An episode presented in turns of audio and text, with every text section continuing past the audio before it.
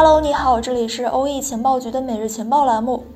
节目开始之前呢，我们先来插播一条直播预告。今晚七点，我们邀请到了北美 NFT 收藏家兼 Mad NFT 的创始人 Short Howard 以及强辉创始人 All 做客腾讯会议直播间，与我们来一场面对面的探索 NFT 价值根源之旅。本次直播活动呢，还有欧易的专属小礼物送出哦。直播的腾讯会议 ID 是二七六四四幺三六二。欢迎参与直播。好的，言归正传，今天呢，我们来聊行情。以太坊对比特币的汇率再度来到了零点零七，以太坊的反攻开始了吗？根据欧易的行情显示，近期以太坊在经历了半个多月的横盘整理走势之后呢，在八月三十一号再次放量上涨，单日最大涨幅达到了百分之八点八六，并且呢，在其后两天持续上涨。九月二号最高触及了三千八百四十三美元，这是五月十九号以来首次来到三千八百美元以上的位置。从成交量来看，仅在 O E O K E S 平台，八月三十一号当天就已经交易了十六点四万枚 E T H，为八月五号以来的次高水平。切换到 E T H 对 B T C 的交易来看，E T H 的表现同样是可圈可点的。从 E T H 对 B T C 的汇率走势可以看到。截止到二零二一年的九月二号十六时，该比值呢最高已经达到了零点零七四七六，是六月九号以来的最高水平，距五月十五号创下的零点零八二的年内高点，仅仅只有百分之十的差距。伴随着 ETH 和 BTC 在二级市场上的价格波动，二者的市值规模以及占据加密市场总市值的比重也发生了一些变化。从市值来看，当前比特币的市值呢是九千四百一十九亿美元，以太坊市值是四千三百九十五亿美元。而在二零二一年的一月一号，比特币的市值是五千三百九十四点三八亿美元，而以太坊的市值呢是八百四十点三八亿美元。对比来看，以太坊的市值规模相对比特币的市值占比从百分之十五点五八提高到了百分之四十六点六六。放大到二者占据整一个加密市场总市值的比重来看，比特币的市值占比大约是在百分之四十二点四八，处于本轮牛市的低水平区间。而以太坊呢，市值占比则攀升到了百分之十八点九五，这已经和今年五月份的时候水平相当，处于本轮牛市的峰值区间。在这样的此消彼长之间呢，不免再次引发那个经典的话题：以太坊会超越比特币吗？不过呢，对这个话题我们暂时不展开讨论，先循着近期的以太坊网络以及以太坊生态上的新动向，来进一步的观察以太坊如此强势的原因，以及它在未来的发展空间。首先呢，当然绕不开 EIP 幺五九的提案。就目前的发展情况来看，以太坊联合创始人布特林当年想要借助 EIP 幺五九降低链上手续费的目的，显然是没有能够实现的。EIP 幺五九给市场带来的最大的贡献呢，其实还是它给了投资者 ETH 通缩的预期。事实上，这件事情也确实是在发生着。自从 EIP 幺五九被正式的部署和上线之后呢，我们也一直在关注着链上被销毁的基础手续费部分和每日新发行的 ETH 的数值差值。近日，我们观察到这个差值有望实现由负转正，完成真正意义上的以太坊通缩。数据显示，八月三十一号，以太坊全网共计生成了六千四百四十三个区块。按照每个区块两个 ETH 的奖励来去计算的话，当日全网发行的 ETH 的数目为一万两千八百八十六枚。而由于近期的 NFT 的热潮带动了基础费用的上涨，ETH 的销毁量也随之持续上升。OKLink 的数据显示，八月三十一号，EIP 幺五九销毁量首次超过了一点二万。达到了一万两千一百零四枚，销毁量和新发行量的差值缩窄到了负的七百八十二枚。到了九月一号，ETH 全网一共生成了五千三百六十八个区块，新发行 ETH 数目呢为一万零七百三十六枚，而当日的销毁的 ETH 数目呢为一万零三百七十一点六四枚，二者差值进一步缩窄到了负的三百六十五枚。粗略来看，这也就意味着近两天销毁的 ETH 数量基本上已经抵消了当天 ETH 新发行的数量。可以乐观设想的是，只要在未来一段时间之内 NFT 的热度可以持续，ETH 大概率将会在短期之内实现真正意义上的通缩，销毁量增加直接导致了流通量的减少。从供求关系来看的话，这对于 ETH 价格层面的影响是非常大的。第二个原因是投资者惜售情绪浓厚。对市场上大部分的投资者来说，将资产转入交易平台是最常见的出售方式。所以呢，从交易平台地址上的 ETH 数量占据总流通量的比例，大致上可以去了解到投资者出售意愿的强弱变化。根据 Glassnode 的统计数据上面可以看得出来，自从2020年4月份中旬以来，交易平台地址中的 ETH 数目占据总流通量的比例呈现出一路下降的趋势。已经从百分之二十左右降到了百分之十三附近。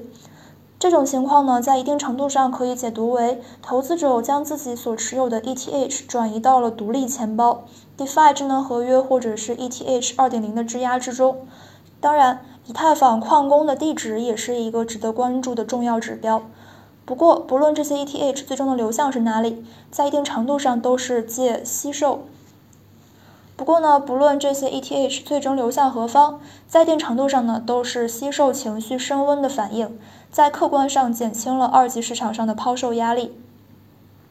具体来看，根据 Glassnode 的统计数据显示，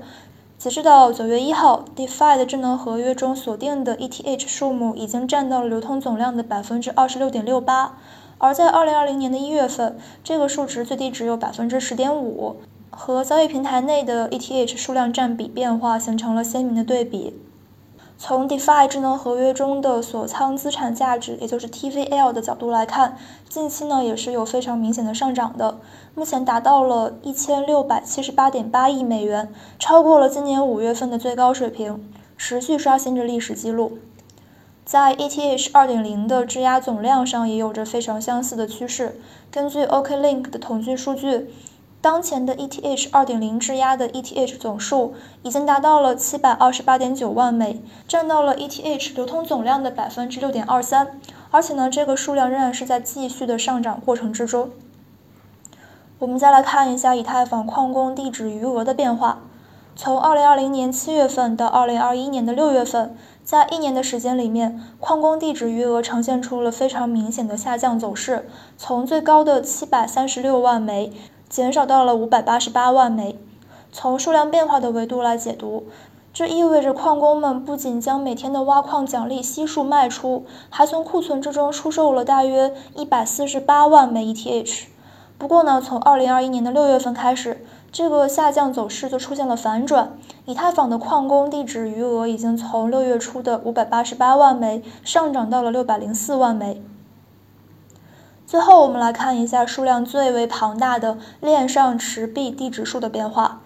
如果以持有不少于一枚 ETH 的链上地址数量的变化来看，也能够从中发现一些有价值的现象。按照持有 ETH 的数目多少来去划分，持有不少于一枚 ETH、不少于十枚 ETH 和不少于一百枚 ETH 的地址数，在近期均出现了比较明显的上涨趋势，但是呢，在细节上却各有不同。具体来看，持有不少于一枚 ETH 的地址数，在目前来说，大约是有一百三十二万个。而且呢，从二零二零年的一月份以来，就保持了一个比较完好的上升走势。不过呢，在此期间受到了短期的行情下行的影响，出现过几次的反复。而持有不少于十枚 ETH 的地址数目，目前呢，大约是有二十七点七万个。自从二零二零年十一月到二零二一年六月份之间，持续八个月的时间一直在减少，从二十九点三万个减少到了二十六点一万个，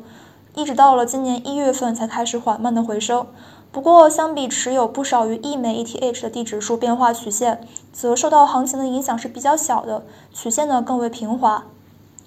至于持仓不少于一百枚 ETH 的地址数和持仓不少于一千枚 ETH 的地址数变化，在时间上面是更加趋同的。前者当前约有四点三万个，而后者呢有六千三百八十六个。在二零二零年十一月到二零二一年六月份的八个月时间里面，也呈现出了连续的减少趋势。前者呢，从五点三万个减少到了四点二万个，而后者呢，则从最高接近七千四百个减少到了六千三百三十个。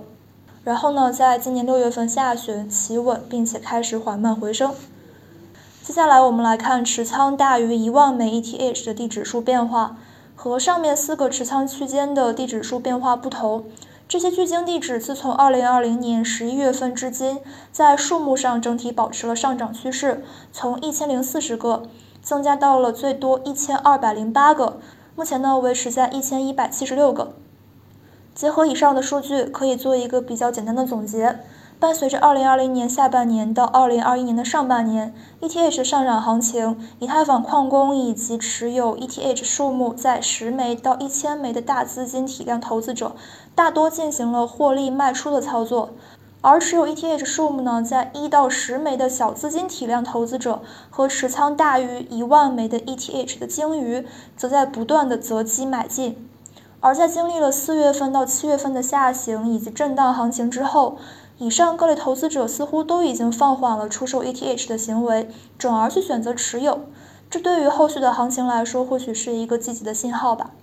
另外一个值得关注的信号是，EIP 幺五九上线以来销毁的 ETH 数量排行中，ETH transfers 所销毁的数量迅速上升，现在力压 Uniswap V 二排在了第二的位置，仅仅次于 OpenSea。这也从侧面反映出了以太坊链上交易的活跃程度有所提高。最后，我们来看火热的 NFT 板块对于以太坊生态以及 ETH 价格可能会产生的影响。根据媒体的统计数据来看，目前全网 NFT 销售额最高的前二十个 NFT 项目，有十七个是基于以太坊发行的，占比百分之八十五。排名前一百的项目之中呢，有八十四个项目是基于以太坊发行的，占比百分之八十四。并且呢，这些基于以太坊的项目目前大部分都是使用 ETH 进行支付。随着 NFT 板块的持续走热，理论上也将会进一步推动 ETH 需求量的增加。由于近几个月以来 ETH 的崛起给以太坊的生态带来了新的改变，以及 ETH 在二级市场上的强势表现。d v a r 的首席执行官 Nigel Green 在八月份的中旬宣称，以太坊登上加密领域的顶峰似乎是势不可当的。不过呢，另外一位 Bands Capital 的首席执行官 John 则说出了一些不同的看法。他认为以太坊和比特币都是加密货币，但是呢，从愿景上来看，他们追寻的是两个非常不同的目标。他说：“我不认为以太坊和比特币是相互竞争的，相反呢，我认为他们各自的发展呢是相互补充的。”以上呢就是本期节目的主要内容了，具体内容可以参考一下微信公众号所发布的文稿。欢迎将你的想法写在评论区一起交流。如果想要进群交流或者是获取资料的朋友，可以添加情报局助手幺三幺五幺三幺七四零八。明天同一时间我们再见，拜拜。